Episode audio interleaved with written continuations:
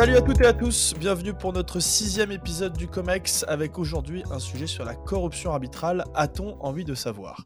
Le 15 février dernier, le radio espagnol Cadena Ser révélait qu'un certain José María Enriquez Negrera, ex-vice-président de la direction technique de l'arbitrage espagnol, aurait touché près de 7,3 millions d'euros de la part du FC Barcelone, laissant planer des soupçons de corruption.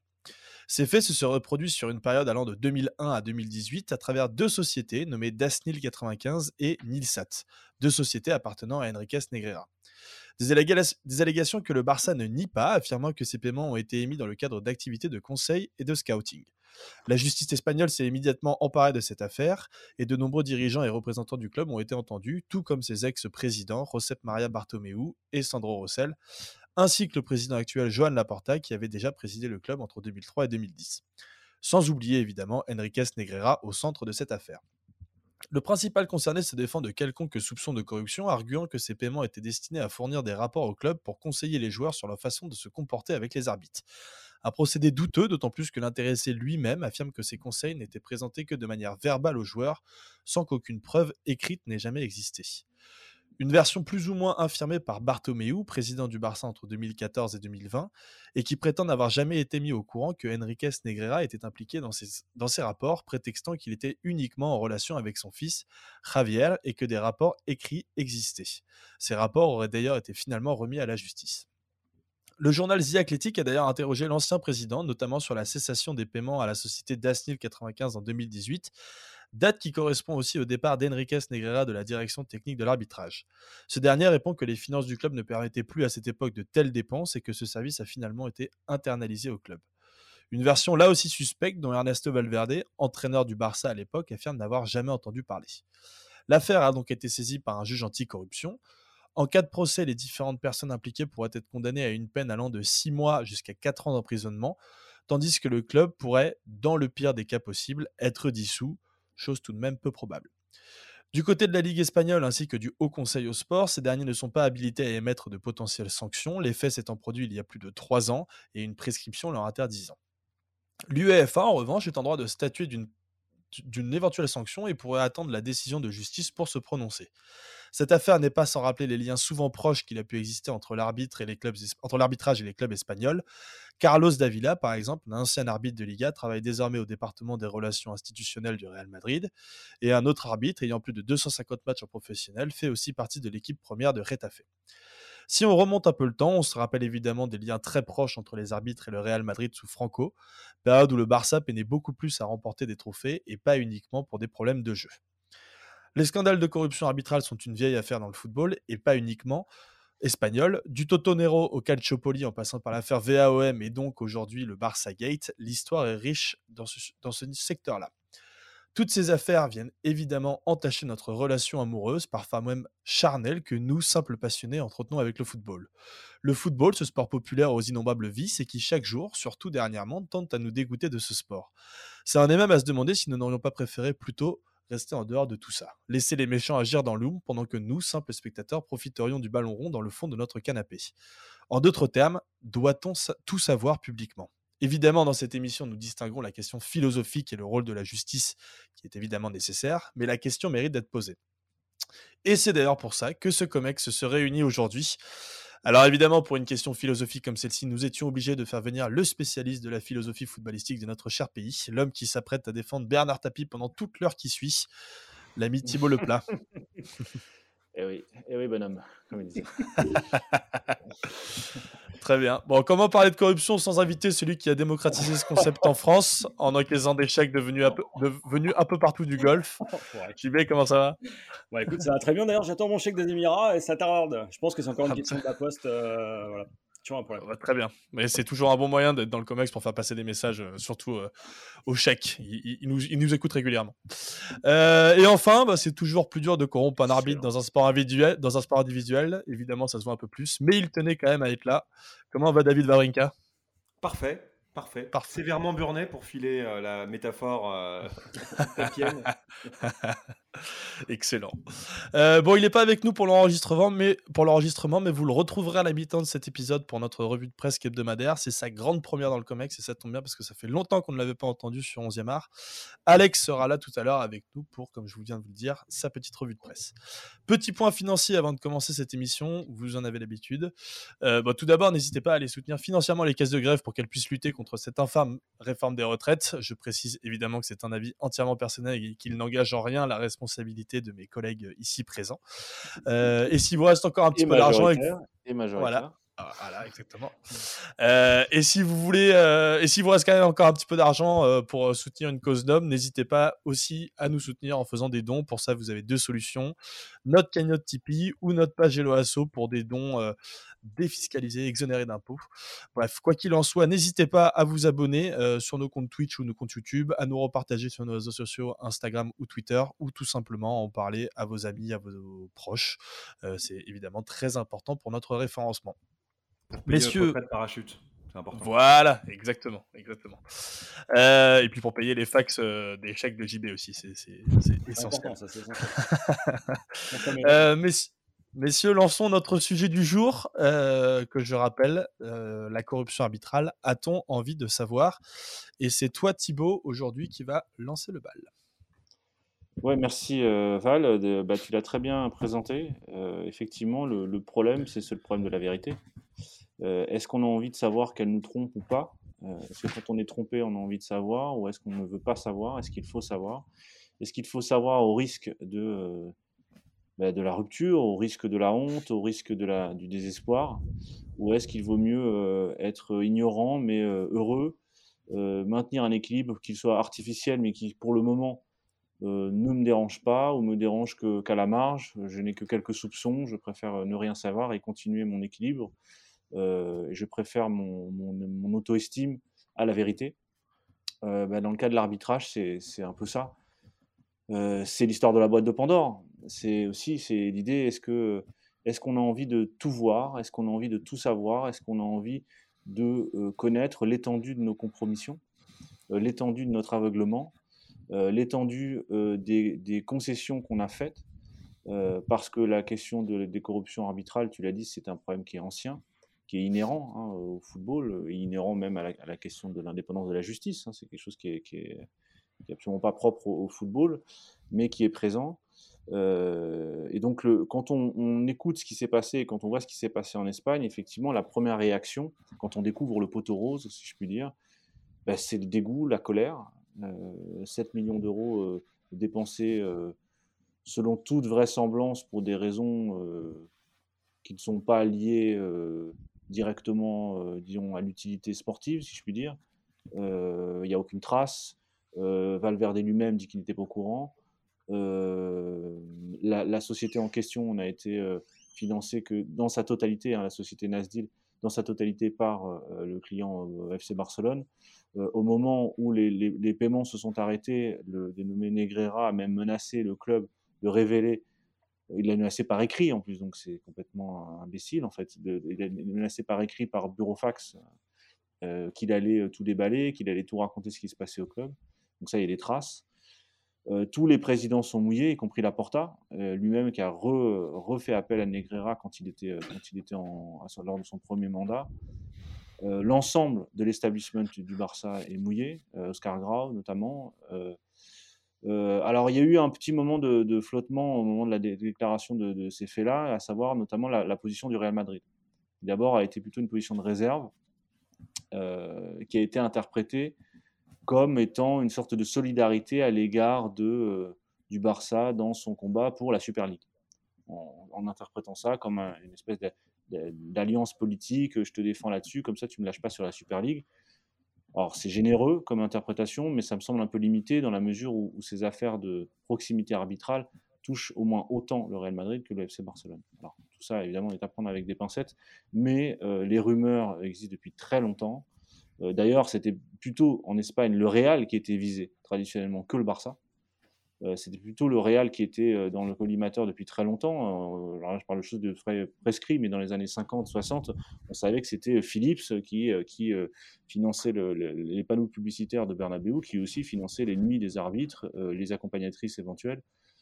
et tout un tas de cadeaux qui étaient destinés, destinés aux arbitres. Même Alfredo Di Stefano lui-même en a parlé, donc c'est quelque chose qui était, qui était connu et qui est une tradition une tradition parce que chez les clubs importants, dans les clubs puissants, l'idée est de maîtriser au maximum l'imprévu, de maîtriser au maximum les, les, impondérables. Et donc, l'un des impondérables, c'est la personnalité de l'arbitre. Donc, euh, avoir un arbitre à sa botte ou qu'on connaît, euh, auquel on promet des choses, hein, ce sont des personnes humaines, hein, ce ne sont pas des robots, les arbitres. Euh, bah, ça fait partie de la stratégie des dirigeants. C'était quelque chose qui était très, très courant en Espagne. Donc, ce que fait le Barça, en réalité, était une forme peut-être plus industrielle, mais qui, était assez, qui était assez courant. Donc une fois qu'on a dit ça, qu'est-ce qu'on fait? Euh, Est-ce que tous les arbitres sont pourris? Est-ce qu'il faut continuer à regarder des matchs? C'est un peu la, la, la, réaction qu'on se pose. C'est la question de, la, de, de, de, cette vérité brûlante. Est-ce qu'on a envie de tout savoir? Euh, Est-ce que est-ce que c'est euh, est-ce que ça vaut le coup de, de soulever le tapis? Alors on, va, on me répondra, mais c'est une position cynique, c'est une position nihiliste. Ça veut dire quoi? Ça veut dire qu'il faut qu'on mente, ça veut dire qu'on fasse semblant de se mentir. Moi, j'ai pas la réponse à cette question-là. Simplement, ça permet de soulever un point très important, qui est ce qu'on appelle la post-vérité. Un concept euh, récent qui a été inventé par Tessich dans les années 90, qui est un, pas un philosophe, mais qui est un, romancier américain, et qui présentait la chose de la manière suivante. Qu'est-ce que vous préférez? Euh, Vous préférez euh, la vérité, avec toute sa noirceur, avec toute sa difficulté, ou vous préférez l'auto-estime? Ou vous préférez qu'on vous flatte? C'était à l'époque de la, première guerre du Golfe a, a, écrit un texte à ce sujet-là. Euh, je vous le mettrai éventuellement dans les références si, vous voulez. Qu'est-ce que vous préférez? Vous préférez euh, connaître euh, la vérité au risque qu'elle soit déplaisante ou vous préférez un discours qui soit rassurant, un discours qui permette de vous caresser un peu dans le sens du poil? Et la post-vérité, c'est ça. C'est l'idée que la vérité, en réalité, elle, est plus, elle devient secondaire.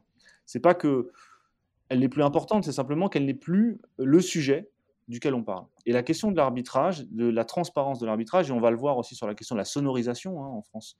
Est-ce que on doit tout savoir? Est-ce qu'il faut tout savoir? Et à quel prix? Quel est le prix de cette lucidité? Quel est le prix de la vérité? Est-ce qu'on est prêt à le payer? Est-ce qu'on est prêt à aller voir tout ce qui se passe?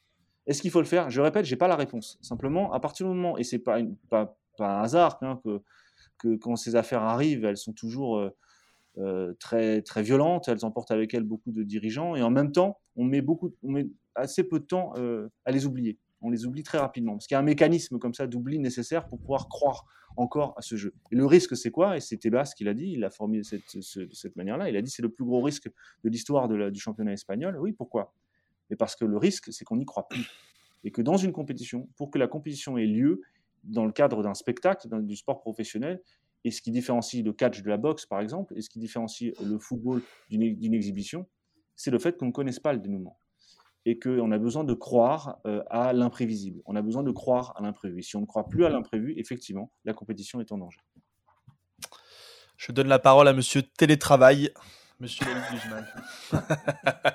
Ou Home Office de, de, l'autre côté de, de, la Manche.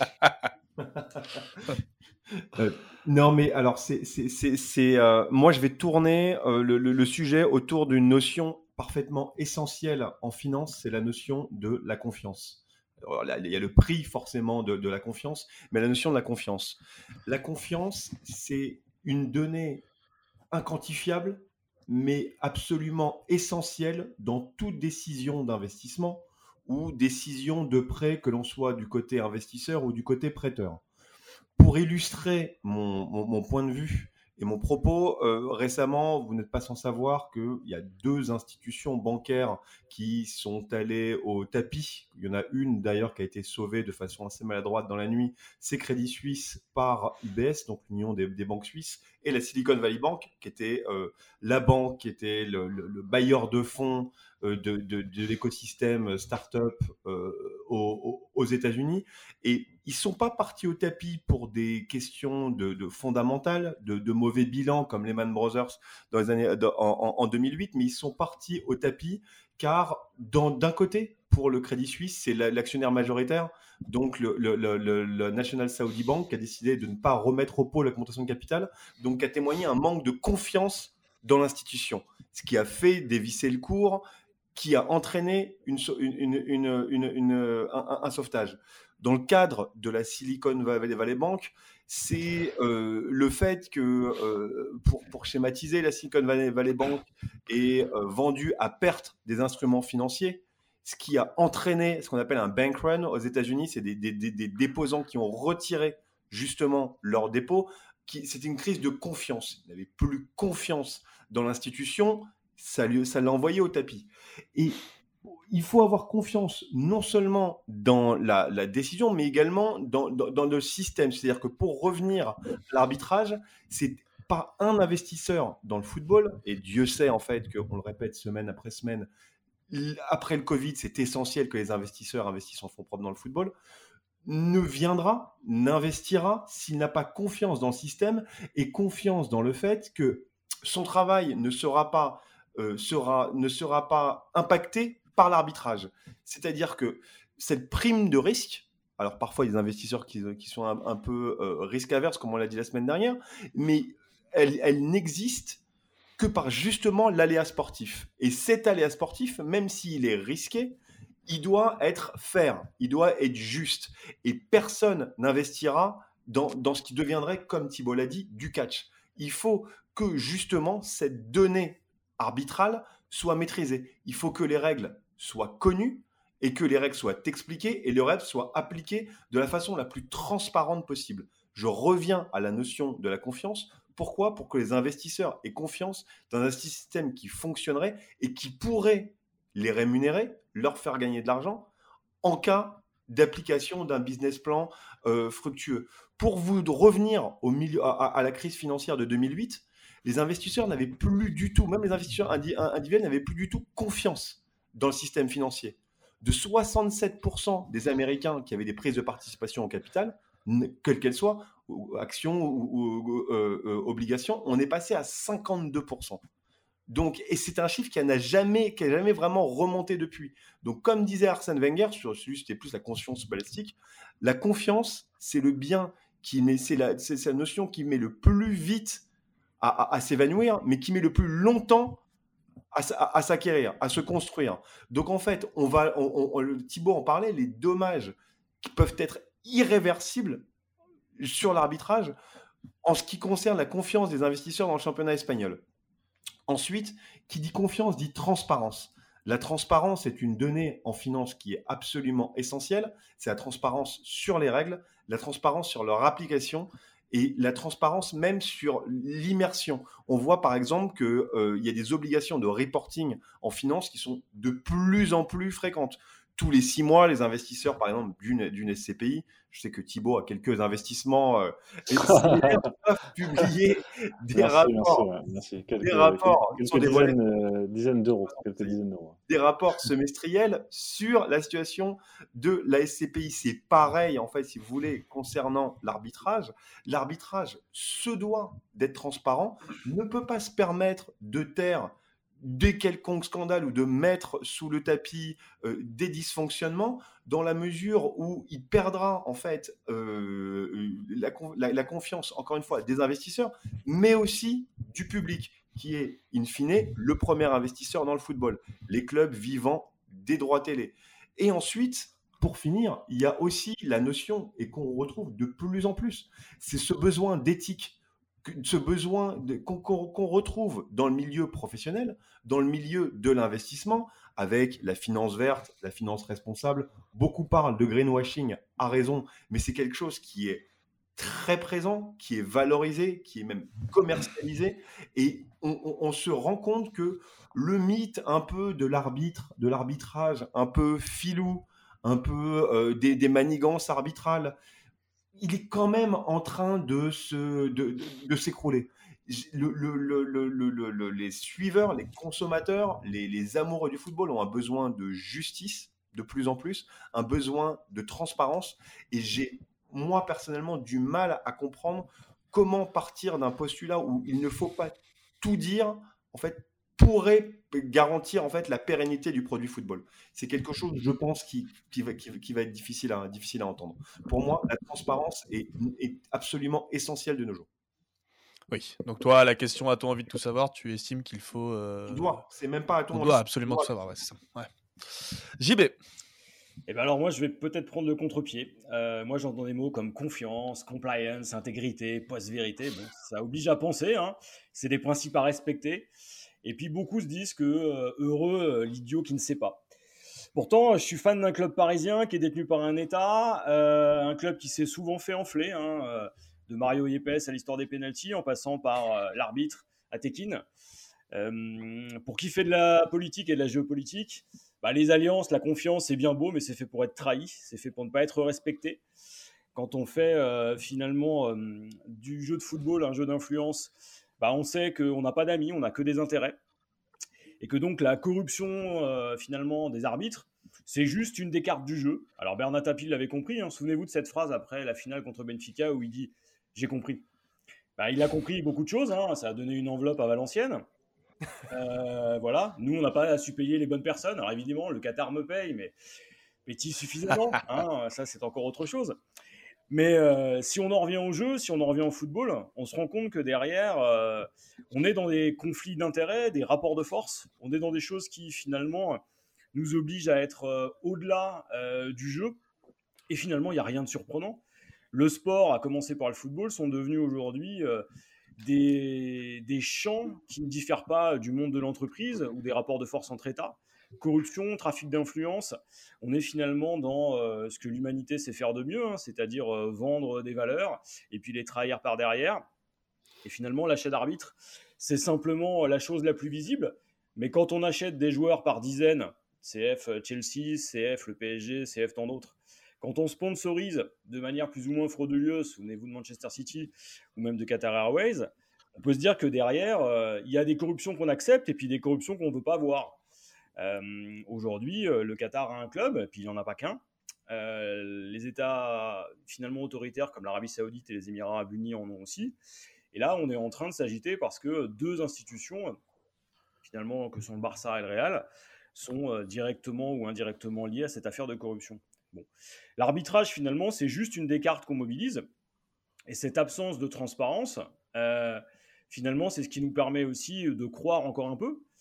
Maintenant qu'on a euh, finalement ouvert cette boîte noire du football, est-ce que finalement, on n'aurait pas besoin de savoir exactement ce qui se passe? Pas forcément pour continuer à croire, mais pour savoir exactement ce qui se joue. C'est-à-dire que euh, quand vous êtes Lyon, par exemple, et que vous voyez débarquer le PSG avec ses millions, bah, vous comprenez que derrière, vous pouvez avoir la meilleure équipe du monde, vous serez battu et ça, Val le sait beaucoup plus que les autres. si vous êtes Marseillais et que vous voyez euh, le fameux euh, milliardaire américain débarquer et que derrière la seule signature c'est Dimitri Payet, bah forcément vous êtes déçu. Et nous on est capable d'aligner Messi, Mbappé et puis Neymar et puis on voit ce que ça donne, hein, se faire battre lamentablement par Rennes. Bilan des opérations, euh, si on raisonne de manière assez cynique et assez froide, moi savoir j'ai envie, mais sans aucune illusion derrière. C'est-à-dire que l'arbitrage, c'est aussi une des variables. Et pour faire baisser le risque, bah, il vaut mieux parfois acheter l'arbitre, mais finalement, il n'y a pas forcément besoin de le faire. Avoir euh, une euh, masse salariale qui est deux à quatre fois supérieure à celle des autres, le PSG par exemple, c'est 37% de la masse salariale de la Ligue 1, ça suffit. Est-ce que c'est de la corruption? En droit, non. Est-ce que c'est un avantage comparatif qui vous permet de gagner à coup sûr? Oui. Bon, bah moi, ça me pose aussi un problème.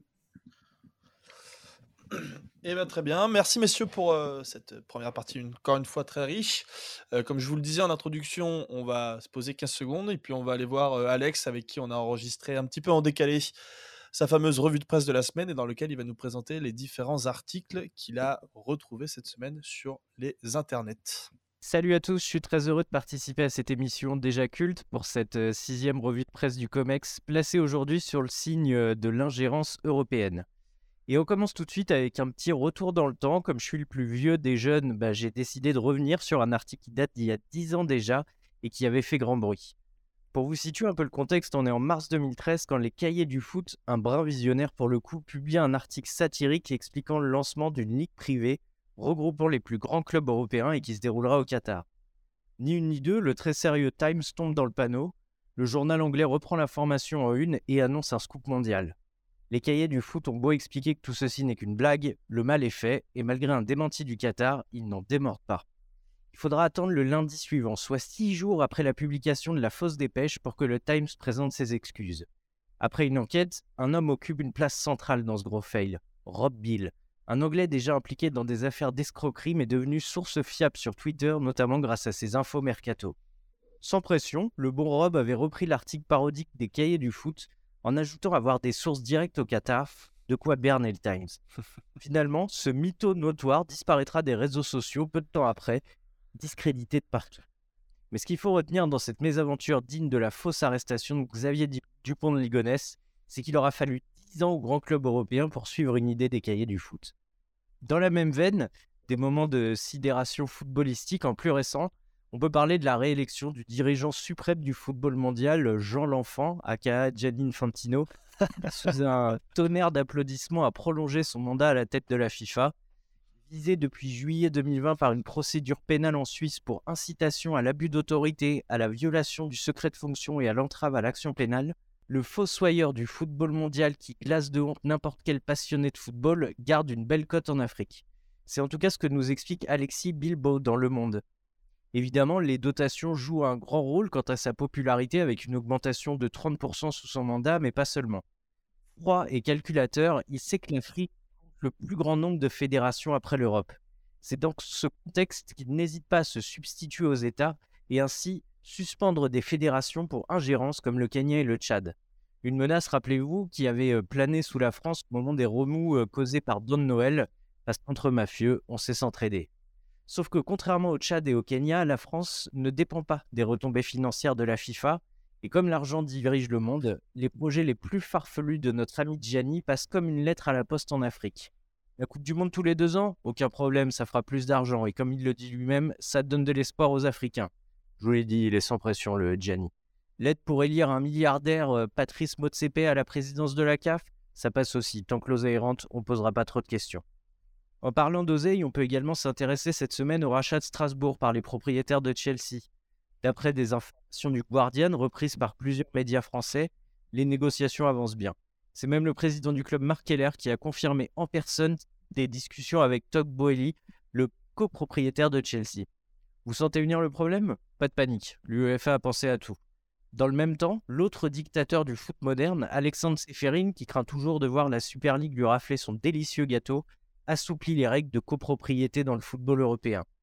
Avec le Qatar en bonne voie pour racheter Manchester et ainsi détenir deux top clubs européens, n'est-on pas en train d'assister sous nos yeux à la mort du foot?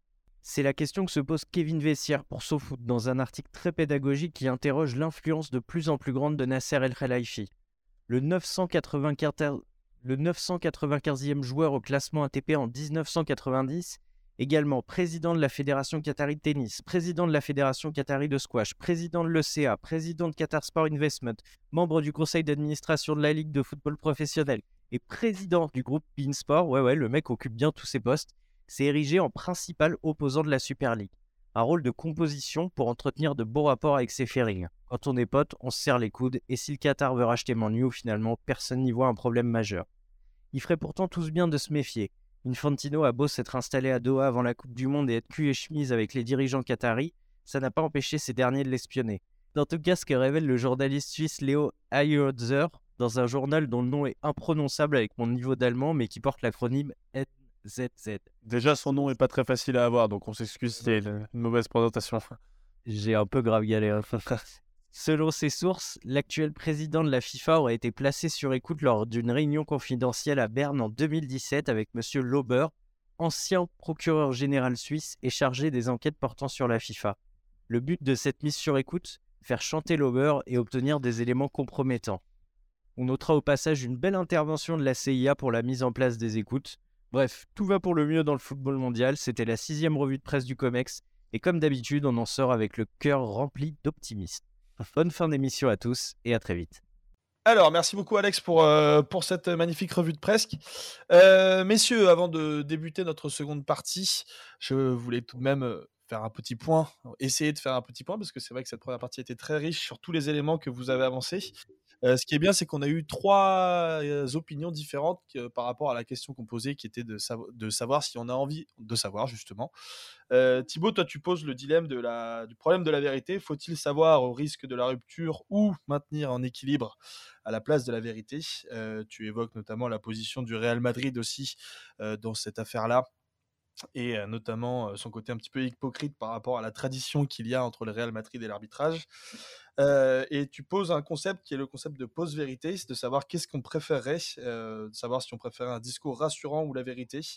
la vérité n'est plus le sujet dont on parle justement ici. et toi, tu estimes qu'on a besoin d'imprévisibilité dans ce sport et que justement l'arbitrage fait partie aussi de, tout ça. David, toi, tu introduis trois, mmh, trois notions différentes pour justifier le fait que pour toi, c'est très important justement de savoir la vérité. D'abord, la notion de confiance, qui est d'ailleurs essentielle, tu fais le parallèle avec, avec ton métier, la finance, une notion qui est donc essentielle en finance, et tu mentionnes évidemment les deux dernières crises qu'on a vécues, alors la crise de 2008 et puis les dernières crises encore plus récentes, là, avec les deux banques qui ont, qui ont été mis au tapis tu évoques aussi la question de la prise de risque. La prise de risque ne doit exister qu'à travers l'aléa sportif et non à travers d'autres données. Et tu évoques aussi la question de la transparence qui, selon toi, est essentielle, sans oublier aussi le besoin d'éthique. Quant à toi, JB, tu évoques le fait qu'aujourd'hui, les alliances sont faites pour être trahies. Je te cite littéralement. et tu estimes qu'en géopolitique, évidemment, il n'y a pas d'amis, il n'y a que des intérêts et qu'il existe d'autres formes de corruption. Alors, tu as évoqué les questions des transferts, tu as évoqué aussi des questions des sponsoring. Euh, voilà, tu estimes qu'il euh, y a des corruptions qu'on veut voir et d'autres pas, et que l'arbitrage ne fait pas forcément partie des corruptions qu'on ne veut pas voir. Euh, messieurs, je vous laisse relancer avec Thibaut pour qu'on continue un petit peu cette, cette conversation. Oui, bah, écoute, ce qu'il faut, ce faut préciser, moi, dans ma, ce que je voudrais préciser dans, ma position, c'est que moi, en réalité, j'ai pas la réponse à cette question. Faut-il euh, il faut-il absolument tout savoir? Je crois que la vérité ne fonctionne dans ce cas-là, ou éventuellement la transparence, que comme idéal régulateur, c'est-à-dire comme ambition, éventuellement, comme manière de, fixer une norme à partir de laquelle on va pouvoir euh, sanctionner les, comportements euh, graves, euh, déviants, et autres. Euh, donc cette vérité-là est en fait une vérité collective qu'on doit construire.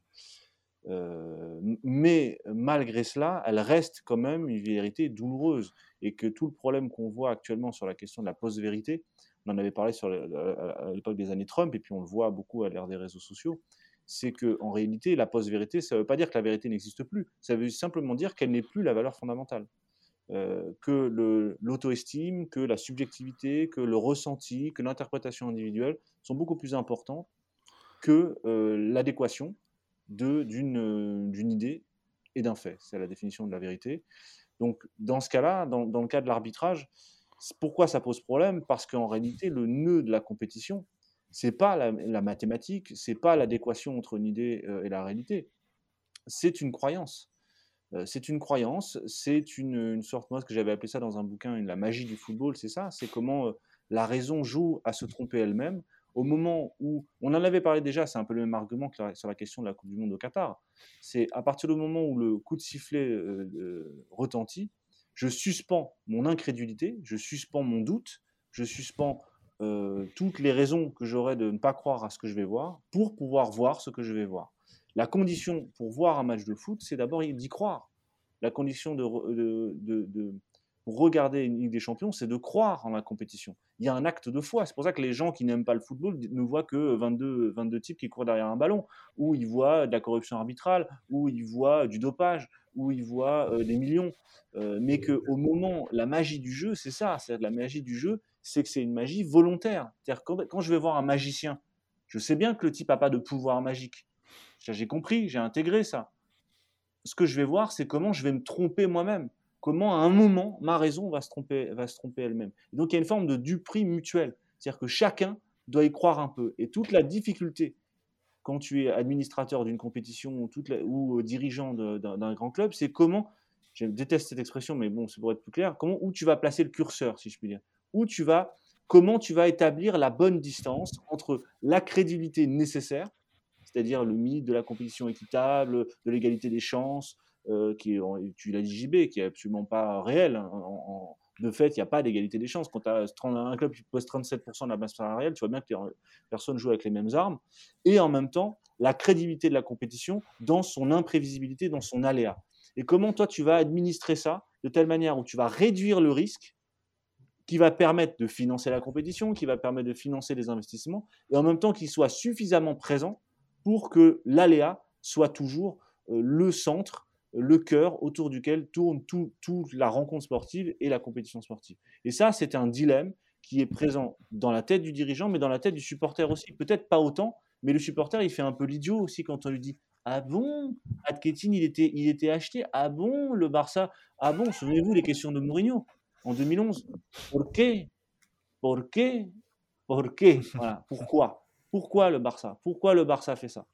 Donc, je ne jette pas la pierre aux supporters du Barça ni à ceux du Real. Je dis simplement que ouvrir les yeux, ça veut dire devenir adulte, mais c'est aussi faire le choix de ne plus croire vraiment à ce qu'on voit. On ne croit plus vraiment au Père Noël. Mais c'est pas parce qu'on ne croit plus au Père Noël qu'on ne croit plus à Noël. C'est pas parce qu'on ne croit plus qu'un vieux monsieur vient descendre dans une cheminée qu'on ne croit plus à la générosité, qu'on ne croit plus à la famille, qu'on ne croit plus au partage. Donc je crois qu'il faut trouver cette maturité et cet équilibre qui est très difficile à trouver entre vérité et auto-estime. Mmh. Tu viens de briser les plus grands rêves de Papa Noël de David Glusman, donc euh, je vais le laisser rebondir. Ah, c'est vrai que moi, en tant que juif ashkénaze, en fait, j'ai cru, quand même hyper longtemps au, Père Noël. C'est encore plus grave. Ton cas est encore plus grave que ce qu'on pensait. T'as demandé la transparence sur, euh, sur donc, euh, donc, non, mais euh, il y, a une notion en fait sur la notion de risque. Moi, j'aimerais, j'aimerais rebondir. En fait, Thibaut, Thibaut m'a fait une jolie passe décisive. C'est dans, dans, dans l'appréhension du risque. En fait, moi, je vais revenir du point de vue investisseur et concernant l'arbitrage. Les investisseurs ne veulent pas, euh, ne veulent pas nécessairement contrôler le risque l'abaisser ou l'augmenter. Thibaut a, utilisé une, une, une expression moi non plus, j'aime pas trop, c'est placer le curseur. Un investisseur veut comprendre le risque. Et c'est le principal problème dans la plupart des, scandales financiers de Madoff où il promettait un retour absolument démesuré par rapport euh, au, placement qu'il faisait, c'est l'asymétrie d'information.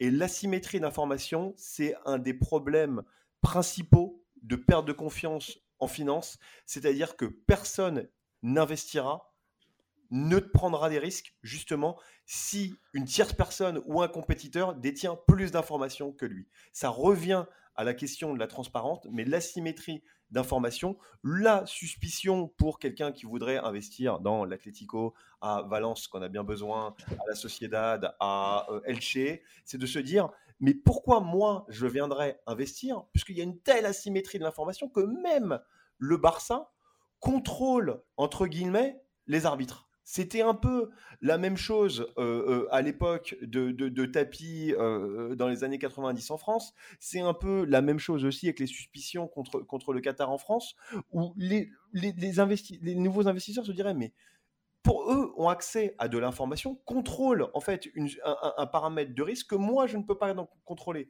Donc, en fait, bah, pourquoi? De toute façon, en fait, moi, j'irai prendre du risque. Et pareil pour le consommateur, pour le suiveur de, le, de foot. Je me dis, mais moi, pourquoi je vais m'ennuyer en fait à regarder un match du Barça? Puisqu'il y aura toujours cette suspicion en fait que euh, le, le, le, Barça a eu accès euh, à, euh, à une, un paramètre de réduction de risque. Donc, c'est cette notion en fait de suspicion, d'asymétrie de l'information qui, qui, est un vrai poison. Et c'est pour ça que moi, je serais pour une transparence, quitte à aller trop loin au début ensuite à l'adoucir, mais une transparence absolument totale, justement pour baisser cette, suspicion, pour offrir de la transparence et pour dissiper un peu les doutes qu'il peut y avoir en fait concernant, le, concernant cette incertitude qui, en finance et en sport, est absolument essentielle. Donc c'est moi j'irais encore plus trop loin dans la réglementation, quitte après à, adoucir. J'ai pas envie de tomber dans ce que j'appellerais une, une, tour de francisation en fait du football où tout le monde se regarde en se disant oui bon de toute façon c'est le moins dopé qui gagne. Vraiment, ce serait dommage en fait d'un sport avec une telle incertitude que le football qu'on trouve en fait qu'on dans un tel niveau de désillusion. Il n'y a plus de dopage dans le cyclisme, David. ouais, tu, es dépassé, tu, es, tu es dépassé Uniquement dans le vélo maintenant. JB.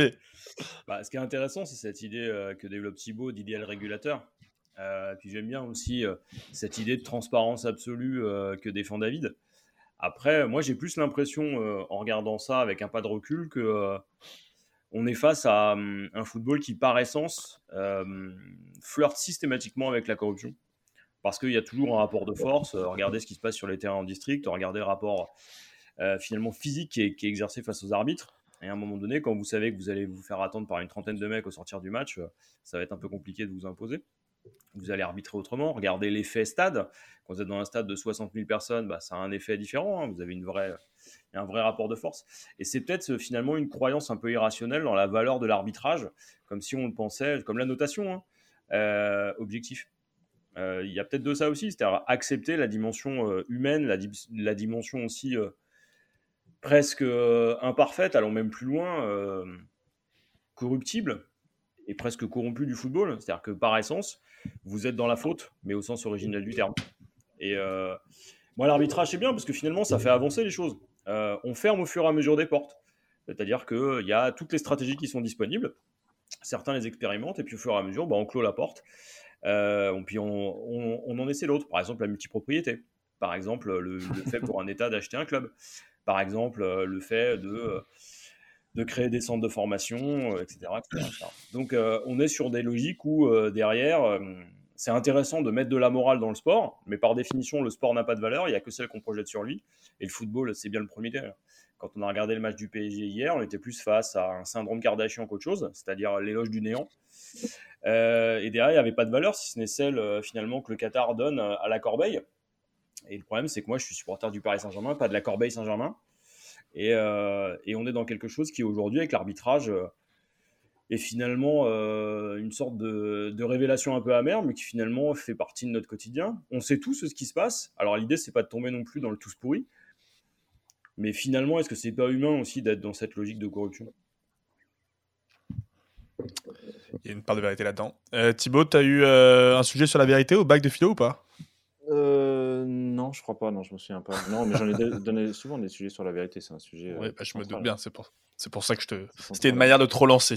Ouais, ah oui, non, non, non, mais dans ce que, ce que JB, il a, il a pas tort sur le, sur le constat, bien sûr. Euh, le, le constat de la corruption, de l'âme corruptible, euh, c'est toute la littérature occidentale, c'est mmh. toute la littérature religieuse, c'est la question du mal. Hein, c'est euh, évidemment ça c'est quelque chose qui est, qui est, qui est, qui est incontournable et, et, à mon avis l'utopie de la transparence totale euh, elle fait abstraction de cette anthropologie là c'est-à-dire de cette idée de la science de l'homme c'est-à-dire si tu la transparence totale c'est pas pour rien qu'il y a des secrets d'État c'est pas pour rien qu'il y a, des, délibérations qui sont qui sont pas publiques c'est pas pour rien qu'il y a du huis clos c'est pas pour rien qu'on ne peut pas savoir c'est pas pour rien qu'on n'écoute pas les arbitres non plus c'est qu'il y a une part de secret qui, qui garantit d'un côté le sacré le secret garantit le sacré. C'est, le sacré, c'est ce qui est, ce qui est protégé, ce qui est séparé. Donc c'est, précisément ce qu'on ne doit pas savoir, mais qui est entouré d'un décorum qui permet de, le, qui permet de, l'admirer, de l'écouter, de le respecter. On n'a pas, quand on est enfant, on n'écoute pas les conversations des grands. On n'écoute pas ce qui se dit, qui, qui, se dit parce qu'on n'est pas à même de les entendre, parce qu'on n'est pas forcément, euh, on n'a pas voix au chapitre au, sens propre du terme. Euh, mais il y a aussi euh, l'idée que il faut que la compétition soit la plus respectable possible, la plus équitable possible. Donc moi, je ne suis pas dans une position extrémiste en, disant ni, ni, dans la transparence. Je suis en faveur de la sonorisation des arbitres, peut-être qu'on en reparlera ici, mais pas à outrance.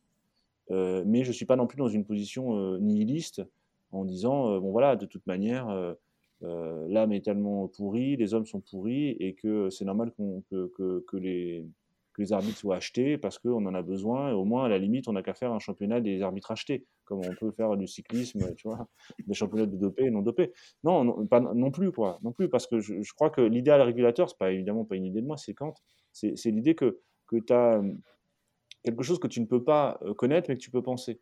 Et que tu peux essayer de de te servir comme base sur laquelle tu vas pouvoir fonder un système juridique, un système de morale, euh, avec une idée d'une vérité collective, l'idée d'une transparence comme étant la plus possible, dans la limite du possible, où le raisonnement n'est pas véritablement sur la transparence, il est sur le possible. Qu'est-ce qui est possible d'être rendu public? Est-ce qu'on doit tout savoir? Je pense que non, on ne doit pas tout savoir. Parce que ne, pas tout, savoir, c'est une manière de pouvoir croire, de continuer à croire. Et que la croyance est très importante. Euh, et la croyance, c'est ce qui fait que tu crois en ton club, tu crois en ton équipe, tu crois en tes dirigeants. Tout savoir ce qui se passe dans les chambres à coucher ou ce qui se passe dans les conseils d'administration, bah, ça a pour conséquence euh, quasiment euh, physique de suspendre la croyance et de déprimer un peu tout le monde. C'est la définition de la mélancolie, c'est ça. La mélancolie, c'est quand tu, en sais beaucoup trop sur la réalité, et c'est le mal de la lucidité. C'est la lucidité qui se, qui, se, qui se substitue à la vérité.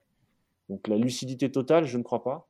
en revanche, la pensée et, et, effectivement la réguler autant que possible, oui. Parfait. Euh, messieurs, il nous reste 5 euh, minutes. Je vous laisse une dernière intervention, euh, David et, JB. commencer par David. Pas de blague sur la vérité si je mens, non? C'est bon, je m'attendais, non. non c'est pas peux, très ça, la vérité si je mens. Non, non, non, c'est vrai. non, non, mais en fait, sur, l'arbitrage, il y a, y, a, il y, a, surtout, moi je vais être très très bref, c'est un travail de pédagogie, je pense, à faire. Bien sûr, il y a un travail de, la transparence nécessaire, mais un travail de pédagogie.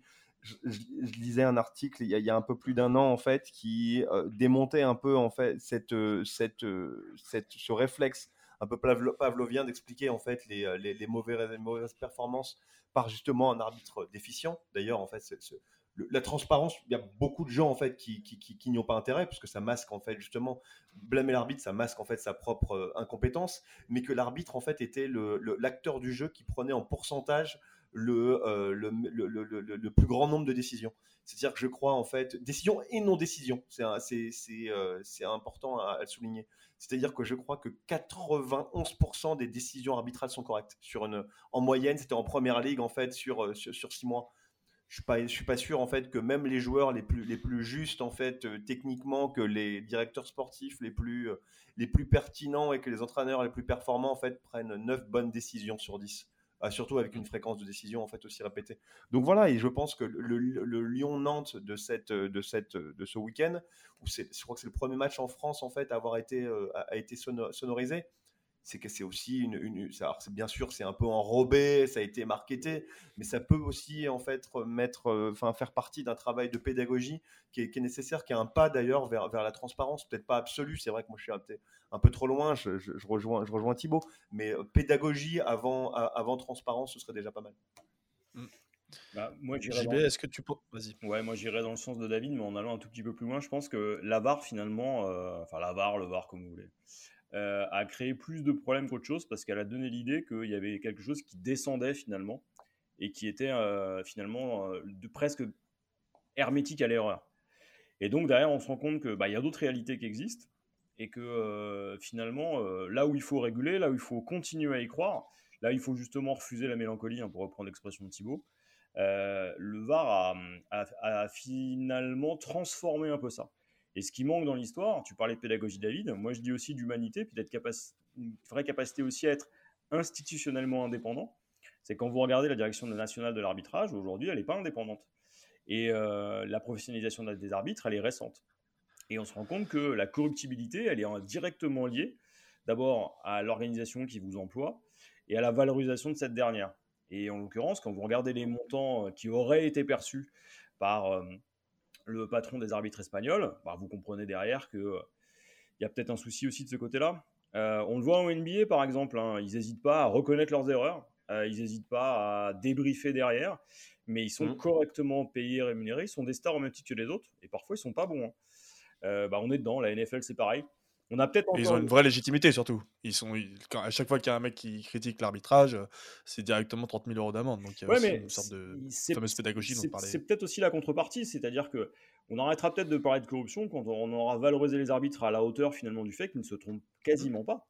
Si euh, on reprend le chiffre de David, 91% de bonnes décisions, j'adorerais prendre 91% de bonnes décisions par jour. Hein. Ma femme aussi, hein, je pense qu'elle serait contente si je prenais 80. oh, mais bon, ma femme, elle ne prend que des bonnes décisions. C'est ça, qui, est 100%. Il y en a un qui est fâché avec sa femme, apparemment, ici.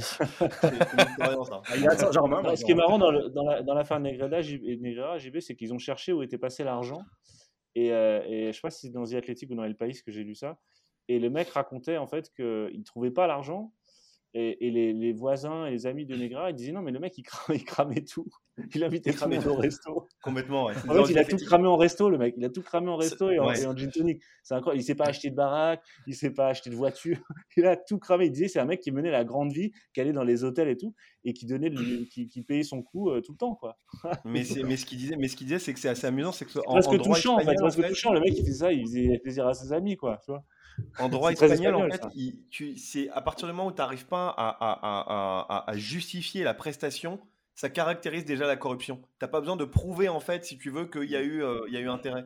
Et c'est ce qu'il disait dans l'affaire la, dans, dans, dans Negreda, c'est que c'est entre la corruption et, et le blanchiment. C'est que, apparemment, en fait, ça aurait été des sommes, en fait, qui auraient été utilisées pour, justement, euh, pour sortir Alors, du il circuit. payait sa euh, secrétaire au, au chèque au porteur, c'est-à-dire qu'il leur- il demandait d'aller chercher Ouais. du liquide à la banque.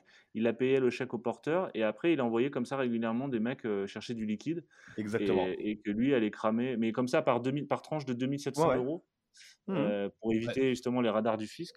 Et, Mmh. euh, et cet argent-là, il a été, ils n'arrivent pas à en trouver la trace, qu'il a rien acheté. Son, son niveau de vie n'a pas, a pas évolué. Donc, Mm. euh, et, et Il me semble que c'est dans Elle Confidentiel, je crois que c'est sorti moi, je parce que je n'ai pas lu le confidentiel. Donc, je pense, je savais Ah. peut-être quel pays qui reprenait le confidentiel, je sais pas. D'accord. Je crois que c'est euh, toutes ces affaires, euh, c'est des nouvelles révélations qui sont sorties ce week-end là dans, Ouais. dans le confidentiel. Bon, messieurs, merci beaucoup pour cette euh, émission euh, très riche. Euh, moi, j'ai j'ai trouvé ce, ce débat très intéressant.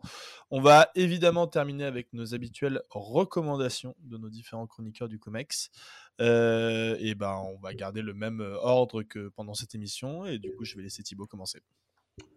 Oui, alors j'ai parlé tout à l'heure de Steven Tessic. Euh, c'est pas une- c'est pas une, une recommandation football, c'est une recommandation littérature. Euh, lisez ce, ce, ce romancier américain, en particulier un article que je pourrais vous mettre en lien, qui, est- qui s'appelle Le syndrome du Watergate, où il définit cette notion de post-vérité, euh, où il explique, euh, il dit la, la formulation exacte, je l'ai retrouvée. euh, euh, alors c'est en- c'est en anglais, parce que c'est un article qui n'est pas traduit, mais je, voulais- je vais vous le traduire en direct, je suis quand même une star en anglais. Euh, je vous donne je- on vous donne une, une glorieuse victoire et, euh, et en échange, on vous rend votre, votre auto-estime. Euh, et et- et d'un autre côté, sinon, je vous propose la vérité. Qu'est-ce que vous préférez? Une grande victoire, une glorieuse victoire ou alors la vérité? Alors, il en parle dans le cadre de la guerre en Irak, mais c'est parfaitement applicable euh, à notre affaire de football. Je vous le mettrai, euh, si vous voulez, en, Bon, De toutes les manières, tu me l'enverras, Thibaut, je le mettrai dans notre, euh, dans notre trade habituel hebdomadaire dans lequel on repartage nos, nos différentes recommandations. David.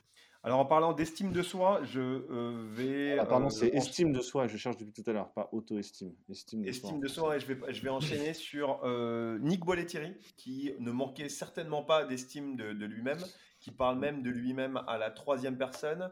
Et il y a un magnifique documentaire sur la carrière de Nick Bollettieri sur Canal, qui est encore disponible. Je crois que ça, enfin, ça doit dater, puisque Nick Bollettieri nous a quittés il y a plusieurs mois, et qu'il est, dans le, il est bien présent dans le documentaire, mais euh, c'est c'est un, un vrai documentaire de qualité. Je trouve que les documentaires sont euh, généralement très décevants.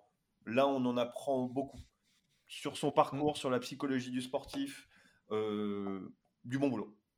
Oui, tu peux peut-être nous dire qui c'est Nick Bollettieri Nick Bollettieri, excusez-moi, c'est le euh, précurseur de, euh, de l'académie tennistique, bien avant euh, Mouratoglou, euh, bien avant euh, qui que ce soit, et il a entre autres, euh, il a entre autres euh, fait mûrir et fait pousser des joueurs comme Jim Courier, André Agassi, Anna Kournikova, euh, les sœurs Williams dans, dans leur, dans leur très, euh, très jeune âge. Donc voilà, c'est un, un éleveur de champions comme on n'en fait plus du tout d'ailleurs et, euh, et vraiment, vraiment, vraiment à voir pour ceux qui aiment le tennis ou pas.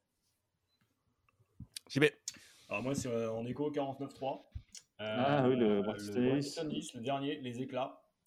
C'est très bien, c'est probablement le meilleur depuis longtemps et euh, je vous invite à le lire, c'est sympa, euh, ça avance bien, c'est formidable. Ça nous rappelle un peu euh, les années 80. C'était bien les années 80. Mais toi, t'étais pas né, Valentin. Non, clairement pas. Et l'OL n'était pas là non plus. Et le monde portait mieux. non plus. Bah, Je fêtais toujours deux, pas. Noël en parlant de Noël. Ouais. Euh, bon, bah, je vais clôturer ces petites recos. Moi, j'ai une petite reco personnelle. Euh, je vais faire croquer un petit peu les copains puisque je vous recommande le festival Les Pluies de Juillet, qui est un festival qui a lieu euh, dans la Manche début juillet, qui est donc un festival organisé par des amis à moi sur le thème de l'environnement avec des conférences, des concerts, des ateliers. Ouais, c'est vraiment super. Moi, ça fait plusieurs années que j'y serai, donc que j'y suis et j'y serai encore cette année. Donc voilà, si vous voulez venir boire une petite bière, je serai évidemment au bar pour pour vous retrouver. Et je vous, reconseille, je vous recommande très fortement ce, ce petit festival très sympathique. Messieurs, voilà, ça n'a rien à voir avec une ZAD, c'est le Ah, futur. C'est euh, juste un festoche. Un. Voilà, c'est le problème de faire des, c'est le problème de faire des, des podcasts avec des boomers, c'est que voilà, dès que tu parles d'environnement, c'est la ZAD quoi. Euh, bon messieurs, merci beaucoup pour cette émission. Euh, je vais clôturer avec euh, mon petit rappel financier que j'ai déjà fait en début d'émission, mais que je fais à chaque fin d'émission aussi. N'hésitez pas à nous soutenir. Euh, pour ça, vous avez deux options soit notre cagnotte Tipeee sur laquelle vous pouvez euh, donner euh, ponctuellement ou régulièrement tous les mois, ou alors notre page Hello Asso pour faire des dons exonérés d'impôts. Ça peut aussi vous aider. On approche petit à petit de, de- de vos déclarations fiscales. Donc voilà, pensez à nous à ce moment-là si vous avez évidemment beaucoup trop d'argent comme Thibaut et JB. Et, et... je sais pas pourquoi c'était pour vous aujourd'hui. Normalement, c'est David. Là, là, là, là, c'était pour vous aujourd'hui. Bordel, c'est lui le banquier Ashkenaz, quoi. Ah, voilà. Lui, il a, pris, il a pris sur le judaïsme. Donc, bon, on va pas, C'est vrai. Moi, je prends des balistos, tu vois. Bon. pas, pas mettre l'argent et le judaïsme encore. euh, Tu vois, voilà. Oui, bon. Commence Ah. pas, attends, on commence, on commence Ah, tout voilà. juste à avoir des auditeurs, tu vas pas tous les perdre d'un coup. bon voilà, n'hésitez pas à nous soutenir euh, ou alors à nous repartager, euh, euh, vous abonner, euh, liker, tweeter, etc. Vous connaissez l'histoire. Messieurs, merci. On se retrouve la semaine prochaine pour une nouvelle émission. Et d'ici là, bah, portez-vous bien. Allez, ciao. Ciao. Salut